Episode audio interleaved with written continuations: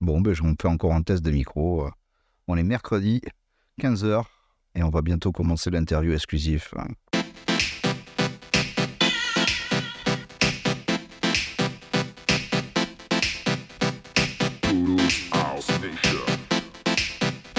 Toulouse in the House, épisode 2, présenté par Maggi.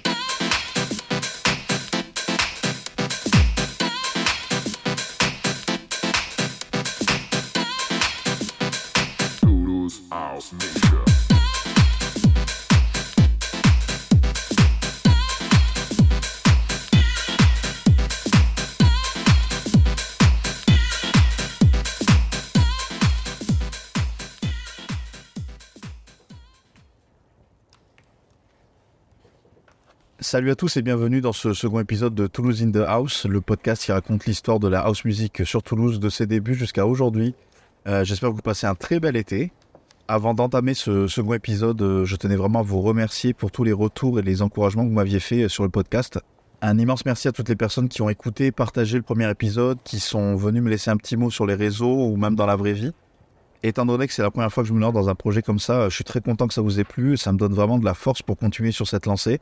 N'hésitez pas à me faire part de vos retours et continuez à vous abonner euh, à la page du podcast sur les différentes plateformes de streaming. C'est vraiment super cool. Vu qu'on est en plein mois d'août pour ce nouvel épisode, je vous propose de partir un peu en vacances. Alors pas très loin non plus, hein, je vous rassure, euh, vu qu'on va du côté de Montauban euh, à la fin des années 80, début des années 90, période à laquelle notre invité d'aujourd'hui a grandi et est tombé amoureux de la musique électronique et de la house music de New York précisément. Il va nous raconter comment toute cette scène est arrivée en terre montalbanaise et peut-être euh, montrer les différences et les points communs qu'il pouvait y avoir avec Toulouse à l'époque. Merci beaucoup Juan Chris d'avoir répondu à mon invitation et surtout de nous recevoir dans ton home studio, très bel home studio je dois dire, avec plein de disques, plein de machines, j'espère qu'on aura l'occasion un peu de revenir dessus. Eh bienvenue à vous, et vous êtes le, bienvenu dans mon studio. Petite rectification, on dit pas Montauban, on dit le Bronx de Toulouse. Trop bien. Alors je note le Bronx de Toulouse. Merci pour la rectification. On sent qu'on débarque déjà dans une ambiance du coup un peu plus euh, gangsta quoi. Et ce côté gangsta, peut-être que tu l'as aussi. Euh, je t'ai introduit comme euh, étant un grand passionné de house music, mais est-ce que tu pourrais te présenter pour les auditeurs du podcast? Oui, ben, donc Juan Chris.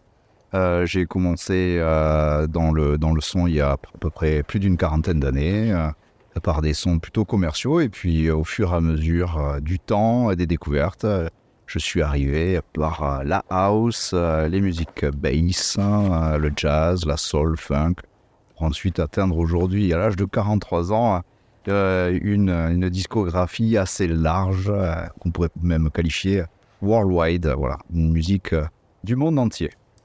Ok, donc on est sur un profil plutôt gangsta érudit, mais gangsta international.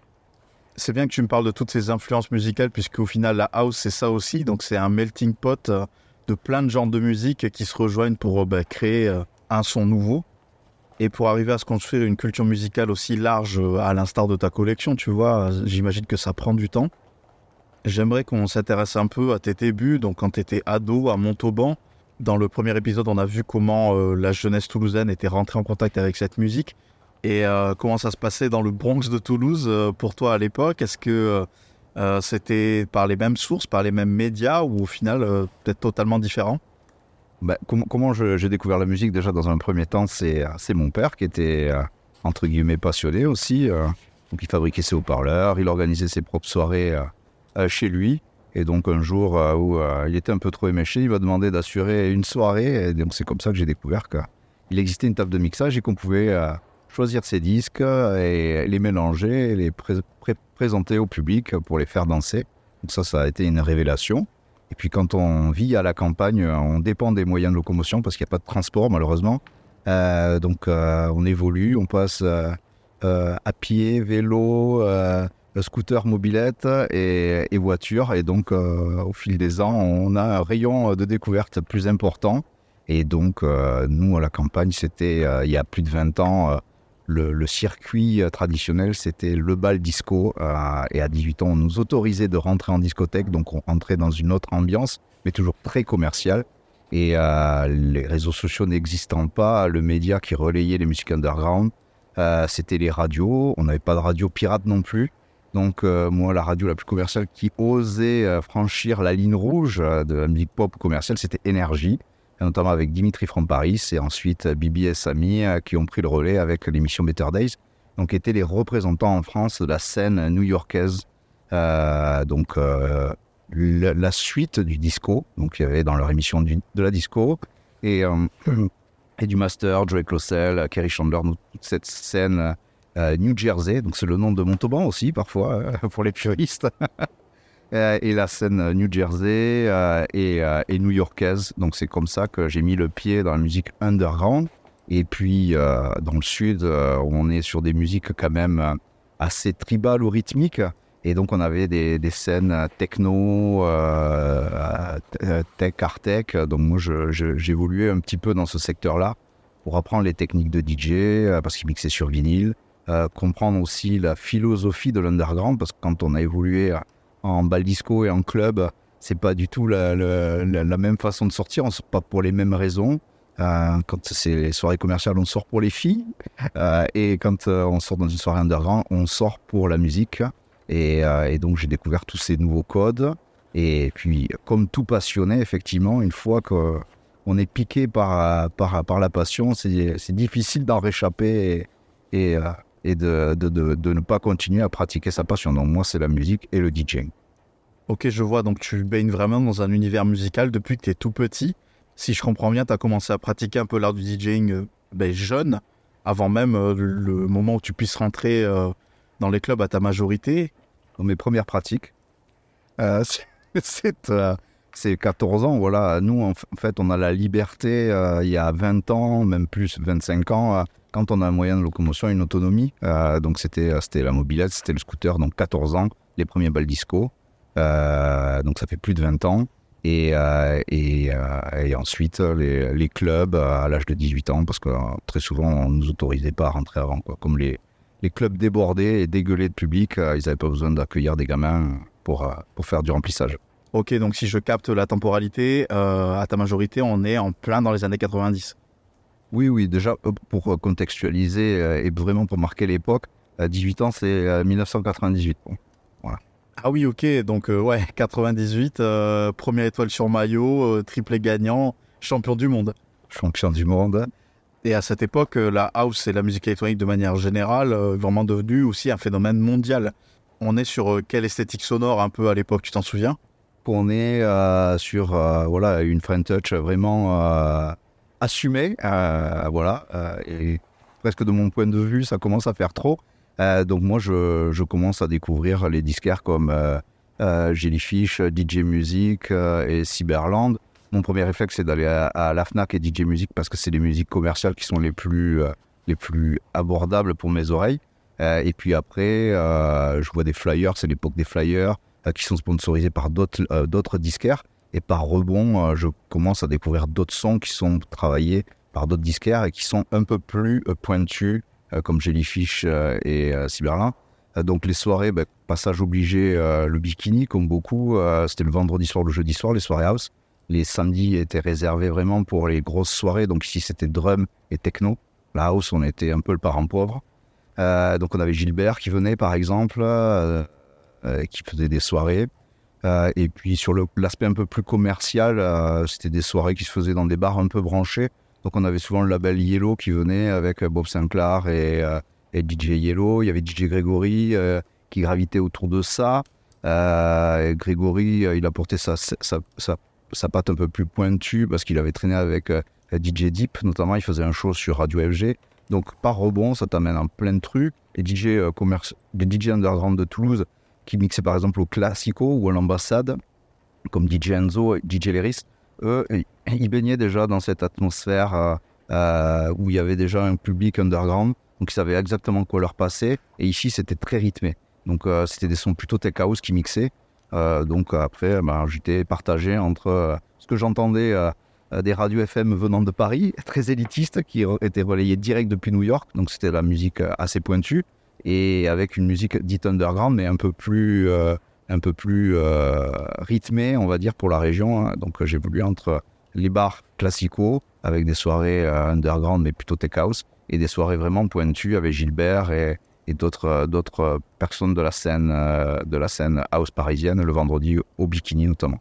Et après, on avait, et moi je faisais partie des régisseurs techniques, on avait, on, avait des initiatives des DJ de bar qui montaient des soirées dans des châteaux, parce qu'on a beaucoup de châteaux dans la région de Toulouse. Donc on allait à Fronton, par exemple, Gaillac. Ils louaient un château, ils appelaient leur clientèle de bar, donc ils récupéraient tous les DJ pointus des différents bars de Toulouse. Et ils montaient une soirée un samedi soir. Donc moi je faisais beaucoup de régie sono, donc on sonorisait les lieux. Et là, ils faisaient venir des, des DJ, techno et autres. Donc ça, c'était une autre facette, soirée plutôt privée, dans des châteaux, techno et tech house. C'est intéressant que tu me parles de ces formats de fêtes euh, dans des châteaux, qui pour moi sont des formats de fêtes, tu vois, un peu alternatifs. Euh, est-ce qu'on est encore sur, des, sur de la rave party, donc euh, cette fête libre avec des revendications, un message derrière, ou est-ce qu'on est dans un format beaucoup plus officiel, cadré et légal? Alors moi, en 98, il y a un gros travail qui a déjà été fait, notamment par Laurent Garnier et d'autres acteurs. Donc j'ai pas connu ce mouvement entre guillemets illégal rave party. Euh, je le découvrirai plus tard, peut-être on l'abordera tout à l'heure. Donc moi j'arrive euh, dans une période où la musique électro elle est déjà rentrée dans les clubs. Euh, les bars de Toulouse ont compris qu'il fallait des DJ, soit ils mixaient commerciaux ou ils mixaient underground, mais la musique électronique est déjà acceptée. Donc c'est des soirées entre guillemets branchées en château. C'est dû aussi au style de musique qui est passé dans ces événements-là, tu en parles un peu. Euh, la tech house jusqu'à aujourd'hui, je pense que c'est le l'un des penchants de la house qui reste le plus accessible au grand public. Selon moi, euh, je pense qu'on peut aussi avoir cette même façon de raisonner avec la house de New York, qui euh, peut pencher peut-être un peu plus du côté soulful, avec beaucoup d'éléments de disco, de gospel. Surtout si on se penche, mettons, sur les productions, tu vois, des Masters at Work, tu les as déjà cités, ou encore par exemple Larry Levan, hein, qui a vraiment incarné ce son new-yorkais au travers du club légendaire Paradise Garage, euh, dont il était résident. Est-ce que c'est ce côté euh, plus accessible qui t'a plutôt fait pencher vers le son de New York que celui de Chicago? Alors, moi, je suis de nature, je n'intellectualise pas trop les choses, je suis dans l'efficacité. Pour moi, la musique euh, que je passe, c'est une musique de corps, c'est une musique pour danser. et comme j'ai eu un parcours commercial, euh, donc j'ai pas du tout cherché à comprendre d'où venaient les sons, quels étaient les ponts entre les différentes cultures musicales, parce que c'est pas ma nature d'être aussi curieux. La, preuve, je retiens pas les noms des artistes ou les noms des morceaux, je retiens que les pochettes, moi. Mais je pense que, en fait, comme j'ai été bercé par de la dance music, euh, je pense que les leaders de la dance music, euh, c'est des Italiens. Ils se sont beaucoup inspirés de samples disco. Donc je pense que c'est ce qui a vraiment marqué un peu mes goûts musicaux. Puis, étant né en 79, je pense que j'ai dû évoluer avec du disco euh, chez mes parents. Euh, donc, le pont euh, qui, soi-disant, s'est fait, c'est le, du disco à la house. et comme le, disco, c'était une musique de gay plutôt dans des clubs, des clubs américains, et quand il y a eu le bashing gay où ils ont brûlé les disques disco, il a fallu réinventer un nouveau son. ça, je l'ai appris il n'y a pas longtemps avec une interview de François K qui est venu il n'y a pas longtemps sur Radio Nova. Euh, et, donc, euh, il a fallu euh, commercialement, au niveau du business, rebondir. Et donc, ils ont créé de la house. et ça a été inspiré de samples disco. Donc, c'est pour ça que moi, j'ai été attiré par ce son new-yorkais parce que j'ai écouté de la dance music qui a été produit certainement par des gens qui aimaient du disco et ils ont repris les mêmes codes et, en remontant un peu les différentes euh, euh, influences, rencontres, bouche-oreille, bah, j'ai découvert la house de New York.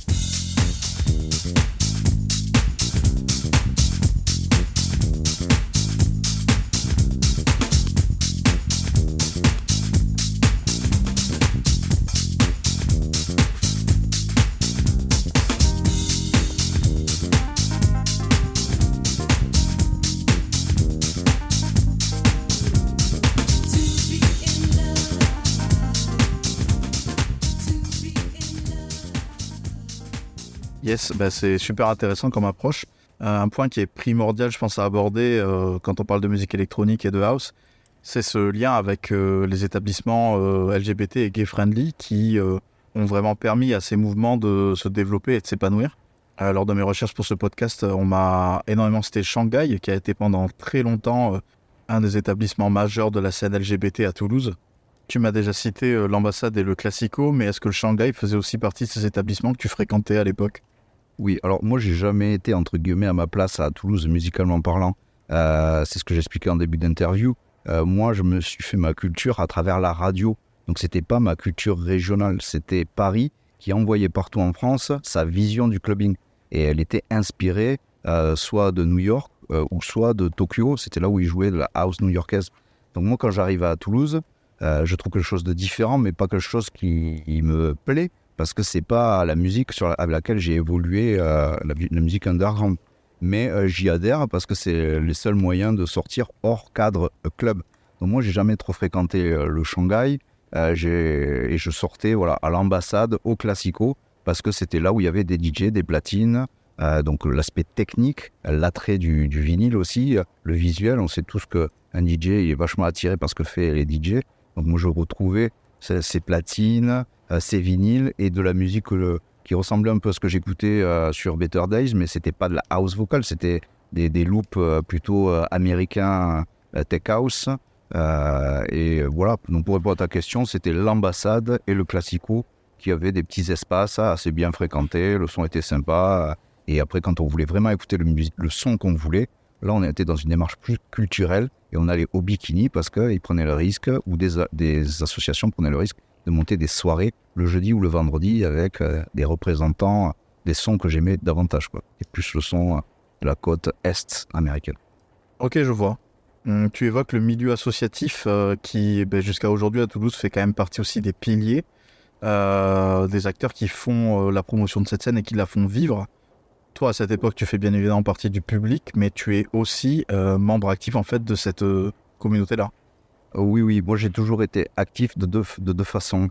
Euh, la première, c'était techniquement, j'ai toujours été obsédé par la technique, donc c'était le matos, le matos, le matos et l'éclairage. Donc il fallait que je manipule et, je monte des sonos. Donc moi je me suis fait remarquer par euh, les associations où je vivais, hein. donc c'était Montauban, une association qui s'appelait Xénophobia. Donc le, président était très techno, euh, plutôt une génération avant moi, il a 50 ans. Donc c'était U2, donc il était dans une techno plus Laurent Garnier, euh, c'était pas forcément ma, veine musicale euh, de son underground ou house, il y avait quasiment pas de house, mais j'avais déjà une activité depuis 14-15 ans où je montais des sonos pour ces, euh, ces soirées-là. Mais comme la musique était déjà acceptée, c'était pas en mode rave party, c'était vraiment des, des, salles de concert ou des grands bars qui nous acceptaient en Montauban. Et après, cette association faisait venir des DJ pour, pour mixer. Et puis après, le hasard a fait que euh, dans mes amis, euh, des, amitiés se sont créées entre les DJ d'une génération au-dessus de moi et mes amis. Et c'est comme ça qu'ils ont su que j'étais DJ. Et donc, ils m'ont fait confiance et j'ai commencé à faire des warm-up en deep house. Et effectivement, à peu près un an après, vers 15 ans, j'ai commencé, ou 16 ans, j'ai commencé à mixer un peu deep house, un peu garage, dans des soirées euh, dites un peu underground ou branchées sur mon tour. Oui, donc ça rejoint totalement ce qu'on disait sur le fait que tu commencé tôt. Est-ce que tu te souviens de ton tout premier DJ set? Euh, Oui, euh, oui, oui, c'était dans un bar qui existe encore, qui s'appelle le Maracana, où je faisais euh, les débuts, le début de soirée. Donc ça devait être du 19h, 20h, et c'était, c'était beaucoup de deep house, très jazzy à l'époque. Et pour un petit, faire, un petit, faire prendre un petit peu la sauce, je pense que je devais finir mes sets sur du Kerry Chandler ou, ou des Vega, voilà, assez percus et afro ce genre de première fois, ça marque énormément. Surtout euh, quand c'est fait au travers d'un lien que tu crées avec tes aînés, euh, tes mentors, et que tu viennes en reparler là, ça fait écho en fait à ce que je disais dans le premier épisode où dans la musique électronique, on a un, rapport qui est très très fort avec euh, l'aspect transgénérationnel, la transmission en fait que qu'il peut y avoir entre les générations. Et ça se vérifie autant sur le côté DJing que le côté production. Même si aujourd'hui, en te branchant sur YouTube, tu as un milliard de tutos pour pouvoir apprendre les bases du DJing ou la production de musique, il y a toujours un moment où tu viens demander euh, conseil ou de l'aide à quelqu'un. Et dans la musique électronique, du moins, je trouve que c'est souvent accompagné par beaucoup d'enthousiasme et beaucoup de volonté, en fait, euh, de partager et transmettre. Ta passion pour le DJing, euh, tu en parles et on peut la tester, même si les auditeurs ne le voient pas. On est dans ton home studio où on est entouré de centaines et de centaines de disques. Je vois également qu'on est entouré de pas mal de machines euh, que ce soit des tables de mix, des boîtes à rythme, des synthés. Ça veut dire qu'à un moment, tu as voulu travailler euh, ta facette de producteur, ou du moins tu as voulu te mettre à travailler tes propres sons? Est-ce que c'est à force de jouer euh, ceux des autres qu'à un moment donné, tu as eu envie de créer bah, ton propre univers? Ou est-ce qu'il y a eu une autre raison ou un autre déclic? Alors avant de répondre à ta question, je vais rembobiner la bande. pour justifier ce que tu dis, ce qui est bien dans cet échange de différentes générations, je veux dire qu'on est tellement dans une galère pour essayer de faire avancer le mouvement, ou même pour certains qui prennent le risque d'essayer d'en vivre, que quand quelqu'un de plus âgé repère une personne qui va avoir les mêmes codes, en fait, il ressent, tu vois, je suis ému, il ressent vraiment cette envie de... Chouette.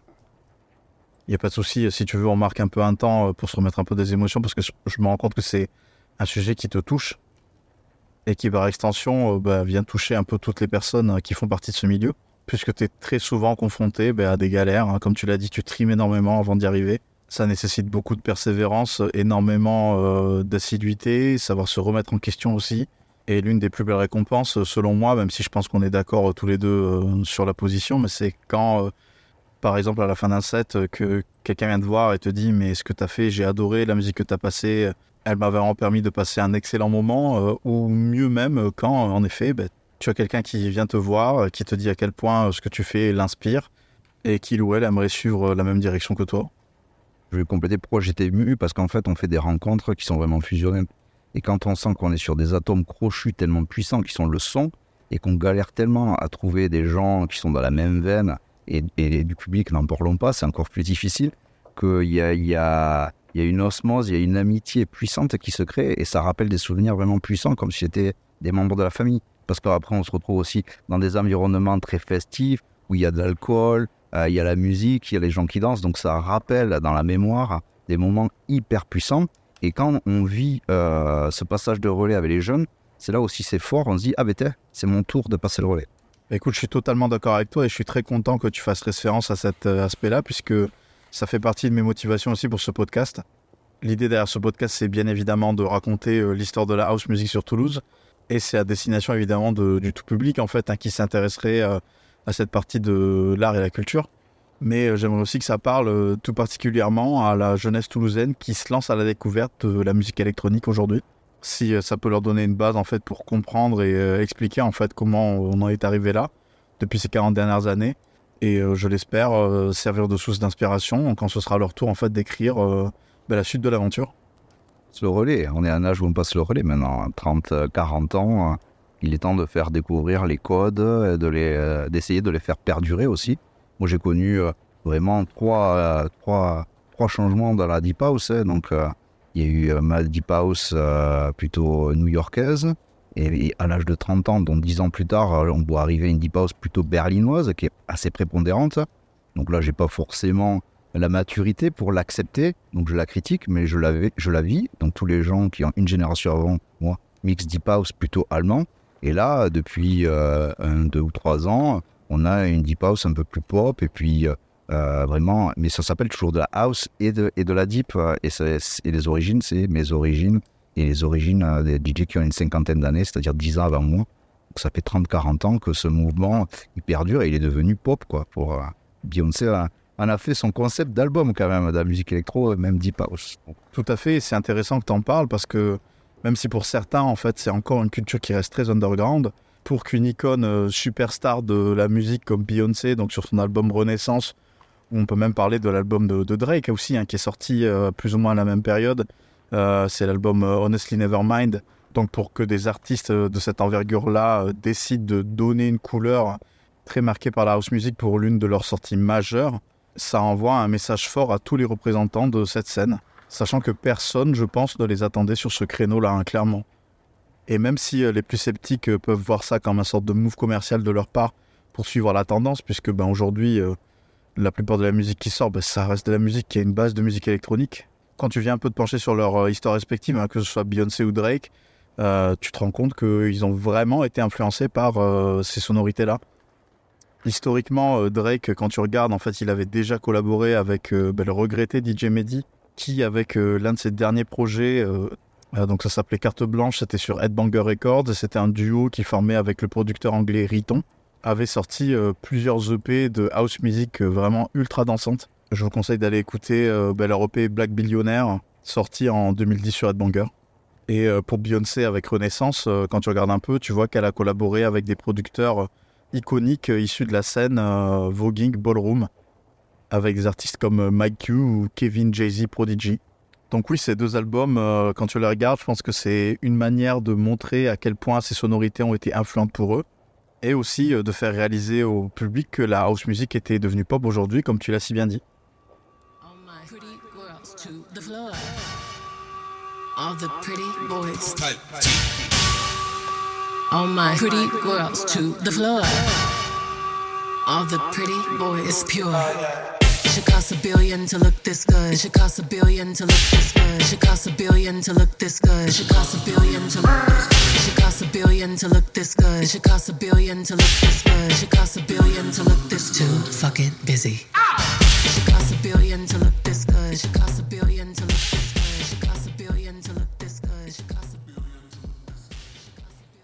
Ah oui, d'accord, je vois que tu l'as même acheté en vinyle, le, le Renaissance de Beyoncé.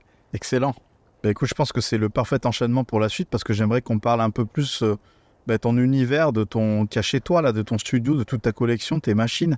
On va peut-être parler de ta superbe collection de vinyles euh, dans un premier temps. Étant donné que plus jeune, tu as grandi euh, dans les années 80-90, j'imagine que ça fait partie des premiers supports que tu as pu te procurer. Et au vu de la grande collection que tu as, c'est une pratique que tu as fait perdurer au fur et à mesure des années. Certains jusqu'à aujourd'hui euh, voient le vinyle comme un objet presque sacré qui représente l'essence même du DJing. Toi, euh, quel rapport as-tu aujourd'hui avec ce format? Aujourd'hui, euh, le rapport au vinyle, il évolue en fonction de, son expérience avec. Un coup, on le pratique parce qu'il n'y a que ça. Après, on le pratique parce que ça permet d'être différent. J'ai même passé une période où je le pratiquais parce que c'était, ça faisait bien de le pratiquer. là, c'était le côté un peu, le mauvais côté de la chose. Aujourd'hui, le vinyle, pour moi, c'est une mémoire. Donc, euh, on a un accès à, la culture musicale euh, infini. Euh, et vraiment, quand j'ai quelque chose que je sens apprécier et que j'aimerais garder en mémoire, c'est là où j'achète le disque.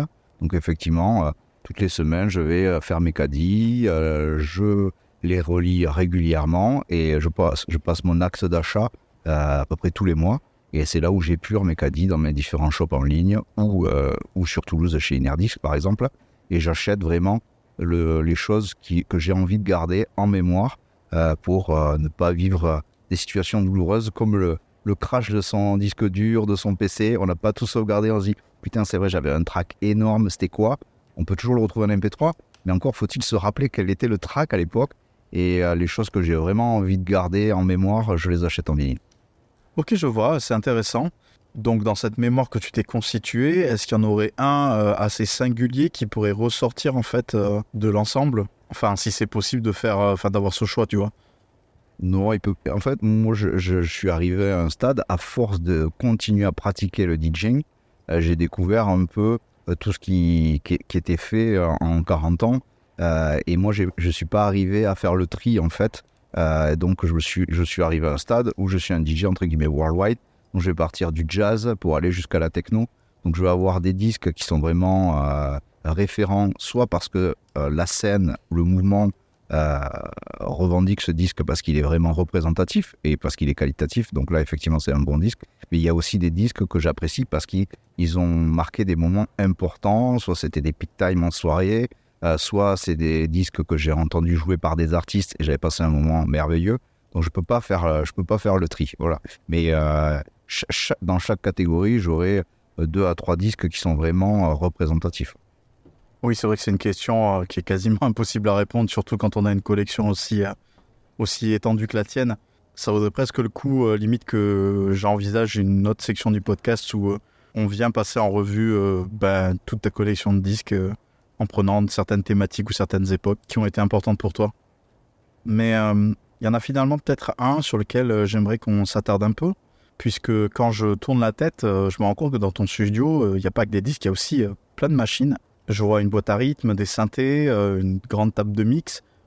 Et si j'ai bien fait mon travail de recherche pour ce podcast, il me semble qu'en 2018, tu as sorti un son à toi sur une compile qui s'appelle Rhythm from Toulouse.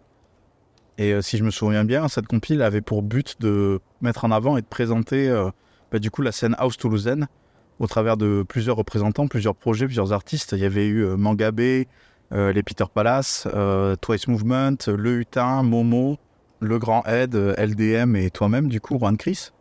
Donc ma question, c'est euh, à quel moment dans ta carrière tu décides de te doter bah, de tout le matériel pour pouvoir produire bah, ta propre musique? Comment de DJ on passe à producteur? Parce qu'on peut le voir comme deux casquettes différentes, mais finalement peut-être pas. le, Donc moi j'ai pas passé le cap de la production, donc je suis pas producteur. Et donc j'ai quand même pas mal bachoté l'aspect Reddit, voilà.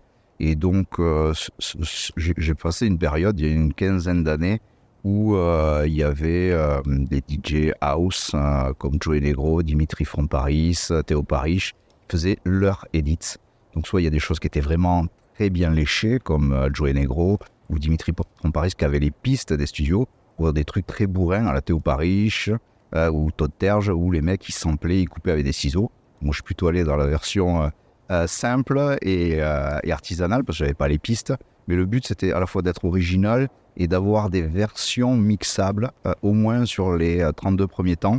et donc c'était d'arriver à faire une intro mixable et une outro mixable. Et c'est comme ça que j'ai commencé à mettre le pied à l'étrier. Et puis après, à force de faire des tutos, je voyais que je pouvais rajouter des accords ou des sons avec des claviers. Et donc, euh, en allant se renseigner euh, dans les shops euh, de, matériel à Toulouse, Sunset, Musique Action, il y avait, on était déjà des DJ qui avaient envie de se faire ce genre de bricolage. plus les conseils de la culture du vendeur qui disaient bah, achète ce truc, ça va t'apporter un peu de gras dans tes basses. et donc, c'est comme ça que j'ai commencé à acheter des boîtes à rythme, des synthés, une mixette pour mélanger tout ça. Et le, le, premier investissement, c'était live, hein, parce que si on voulait faire des réédits, euh, fallait euh, frapper, euh, fallait découper, mettre en, intro, en outro. Donc c'était live avec machine. et ensuite, quand j'ai commencé à vouloir rajouter quelques trucs, c'était quelques, quelques claviers. Oui, c'est vrai, avec les progrès informatiques et l'arrivée de la MAO, donc la musique assistée par ordinateur, produire de la musique, c'est devenu de plus en plus accessible. Certains vont même jusqu'à dire que tu n'as même plus besoin en fait d'acheter de synthétiseurs, de boîtes à rythme, etc. Puisque tout ce matériel-là euh, est disponible en version digitale au travers de plugins hein, dans les logiciels de production. Mais il y a quand même un truc sur lequel j'ai envie de revenir, tu vois, que tu as dit, c'est que tu ne te considères pas comme producteur. Alors que tu as tout le matériel, tu utilises des procédés de production musicale pour retravailler des morceaux. Selon toi, est-ce qu'il y a une limite de considération et de positionnement entre les gens qui produisent des remixes et des edits et ceux qui décident de partir euh, bah, d'une feuille blanche et de produire de la musique originale. Encore que originale dans la musique électronique, faut voir où on met le curseur parce que bah, c'est une musique qui a grandement été influencée par la culture du sampling. Beaucoup de morceaux de house jusqu'à aujourd'hui sont construits à partir de samples, que ce soit euh, du disco, de la soul, euh, du rap. Oui, tu as, raison. Hein. Après, c'est la perception de chacun. moi, comme j'ai dit en début d'interview, j'ai eu une culture radiophonique et j'étais euh, vraiment euh, euh, bercé par des discours de gens ultra engagés et ultra pointus qui sur Paris avaient des, problématiques d'ouvrir les portes avec de la house music. et donc, moi, j'ai relayé les, combats de Garnier. on, nous envoyait vers des, vers des reportages sur Arte ou autre, où moi, j'ai toujours, enfin, j'ai découvert la musique électronique en mode galère, c'est-à-dire personne ne veut de la musique électronique. Le DJ, c'est un PD, c'est un drogué. Donc moi, je n'ai jamais trop assumé euh, cette partie-là. Euh, euh, et, pour moi, l'artistique et la production, c'est vraiment une production partie de zéro. Et comme j'ai évolué dans ma culture avec un message qui dit les DJ, vous n'avez pas, vous, avez aucun mérite, j'ai toujours retenu que ça. Donc c'est pour ça que je dis pour moi, un artiste en production électronique, c'est quelqu'un qui part de zéro et pas quelqu'un qui va bidouiller. C'est ma vision des choses et voilà pourquoi j'ai eu cette vision. Mais après, pour donner un petit conseil aux jeunes aussi, qui fait rebond aussi avec le fait que j'ai connu des fractures de, deep house dans le son, c'est qu'il ne faut, pas, il faut pas du tout lutter contre euh, l'évolution des choses et il faut aller toujours de l'avant.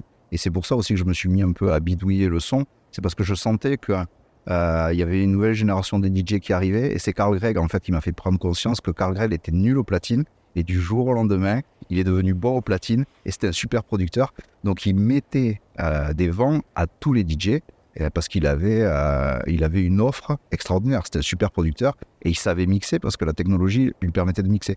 Donc c'est là où je me suis dit, bon, ça va redescendre dans les petits DJ euh, régionaux et il va falloir que moi j'évolue. Donc il faut toujours se remettre en cause, toujours aller de l'avant. C'est pour ça que j'ai essayé de me différencier en faisant des édits. Parce qu'aussi dans ma culture de l'époque, disco, ben, les gens faisaient des réédits. Euh, donc j'essayais de, de suivre un peu, un peu la mouvance. À une certaine époque, quand tu faisais des soirées ou des festivals, on avait vraiment deux familles d'acteurs sur la musique électronique. Il y avait les DJ qui mixaient et les producteurs qui produisaient.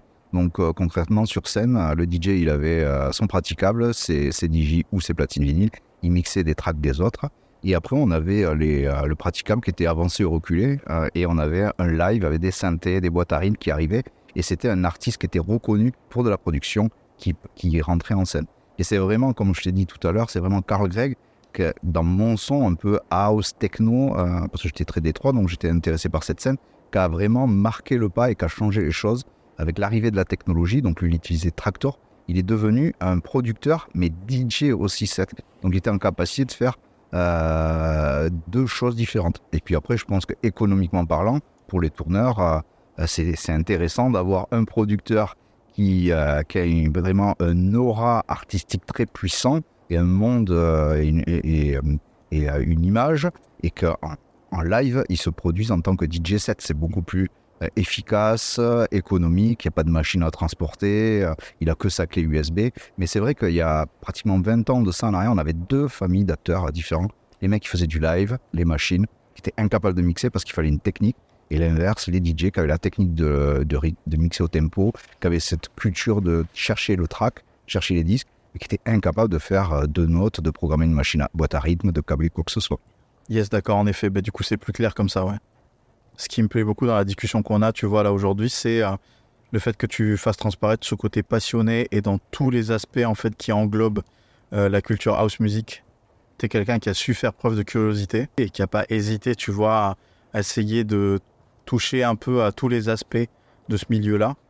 Est-ce qu'aujourd'hui, en 2023, tu arrives à garder euh, ce côté vraiment pluridisciplinaire où euh, ben, la vie avançant, euh, tu as dû faire des choix et te préoccuper de certains aspects un peu plus que d'autres?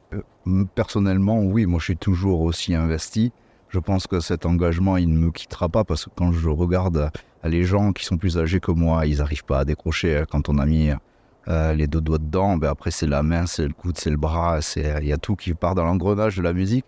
Euh, mais pour vraiment faire comprendre aux auditeurs euh, la situation à laquelle on se retrouve un moment dans sa vie, c'est comme si on était assis sur une chaise et on enlevait un des pieds des chaises.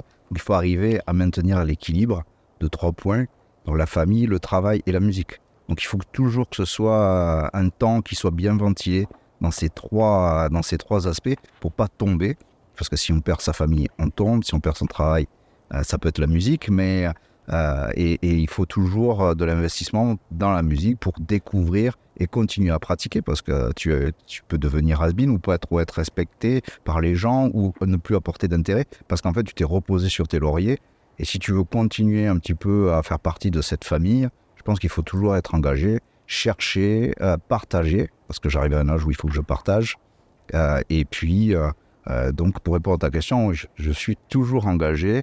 Euh, j'essaie toujours de passer un peu de temps euh, dans la production et dans la réédite pour toujours garder des brouillons en fantasmant un jour à avoir une année sabbatique pour pouvoir boucler des choses.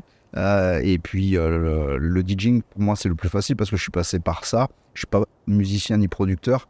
pour la partie production, c'est très laborieux pour moi, mais pour la partie DJ, je connais les techniques de curation, je sais où il faut que j'aille, j'ai vraiment mes, mes 10 références dans tous mes sons, et donc à chaque fois je vais chercher, je vais chercher, je me prends du temps devant la télé, et je télécharge, je trie, euh, j'achète des disques aussi pour avoir la fameuse mémoire euh, de ces tracks qu'il faut absolument pas que j'oublie euh, dans ma tête. Donc je suis toujours, toujours dévoué corps et âme à la musique, mais effectivement beaucoup moins qu'avant parce que on évolue dans la vie, on a de la, famille, un boulot qui à l'âge est plus prenant. Donc il faut arriver vraiment à ménager, à avoir cette équipe. J'aime beaucoup cette vision-là avec la philosophie qu'il y a derrière, puisque c'est vrai que, comme toute passion, c'est quelque chose qui peut devenir très très vite prenant et chronophage. Et d'avoir cette volonté de garder un équilibre entre ben, les piliers qui font ta vie aujourd'hui, euh, je pense que c'est une des meilleures façons de le voir. Sans pour autant, euh, comme tu le dis, se reposer sur ses lauriers, parce que ben, c'est un milieu qui évolue extrêmement vite. Donc il faut arriver à garder vraiment les yeux euh, et les oreilles les plus grandement ouvertes possibles parce que sinon, euh, comme tu le fais remarquer, tu peux très vite te retrouver euh, considéré comme complètement à côté de la plaque euh, par les gens de la scène et le public.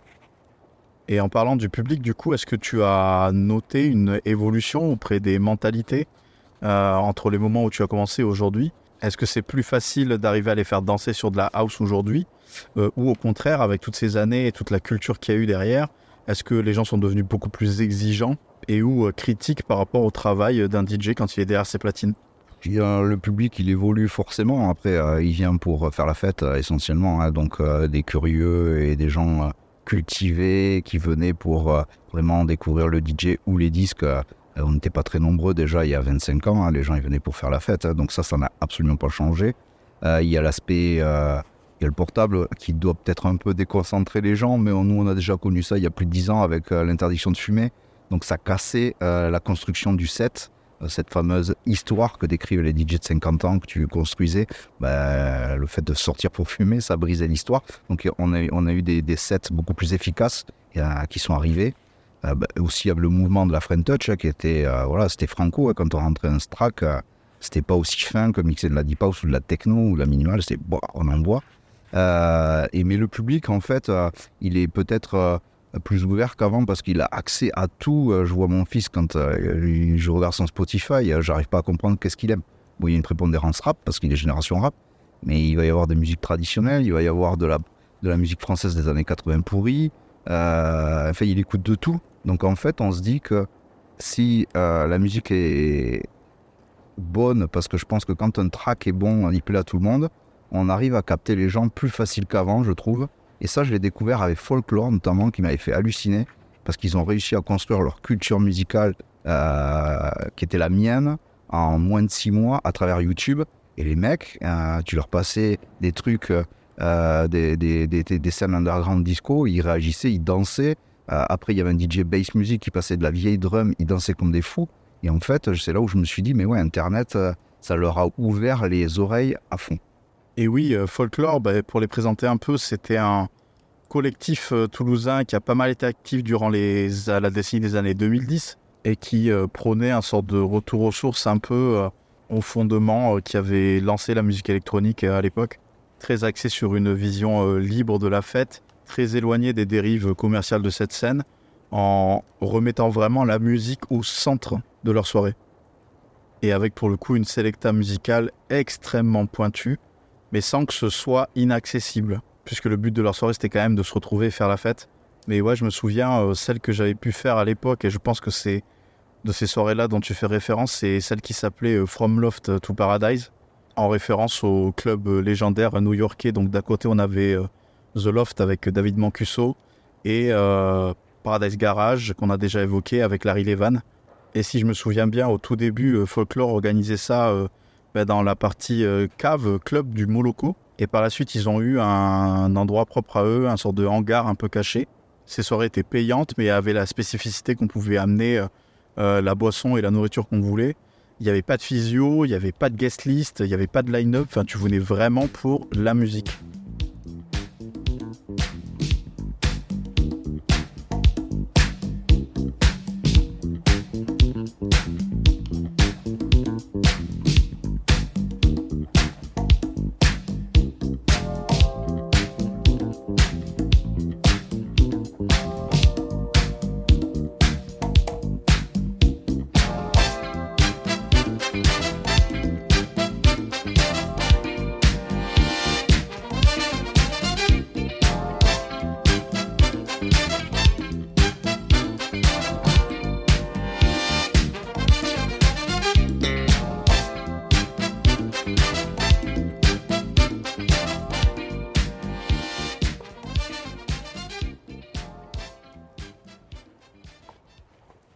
Arrive déjà à la fin de ce deuxième épisode de Toulouse in the House. Euh, j'espère que ça vous a plu. Merci beaucoup à toi, Juan Chris, de nous avoir reçus aujourd'hui euh, chez toi, dans ton studio. La discussion était vraiment passionnante. Je pense qu'on aurait pu rester une heure de plus euh, facile. Je le redis encore, mais merci infiniment à toutes les personnes qui suivent ce podcast, qui ont écouté les épisodes. N'hésitez pas à vous abonner et à me laisser un petit commentaire sur la page du podcast, alors que ce soit sur Spotify, Apple Music ou n'importe quelle autre plateforme de streaming. Ça m'aide vraiment beaucoup. Ben, merci à toi. J'espère que je pourrai venir pousser les, les, disques dans ton podcast à l'avenir? Bah écoute, en vrai, il faudrait que j'y réfléchisse, mais ce serait avec grand plaisir. Pourquoi pas envisager euh, un format euh, vidéo du podcast avec un DJ set à la fin, par exemple. Ça va donner un peu plus de taf à Romain de la technique, euh, qu'on remercie bien évidemment pour cet épisode. Mais on va y réfléchir. Quoi qu'il en soit, mes chers auditeurs, je vous dis à dans deux semaines. Et d'ici là, portez-vous bien.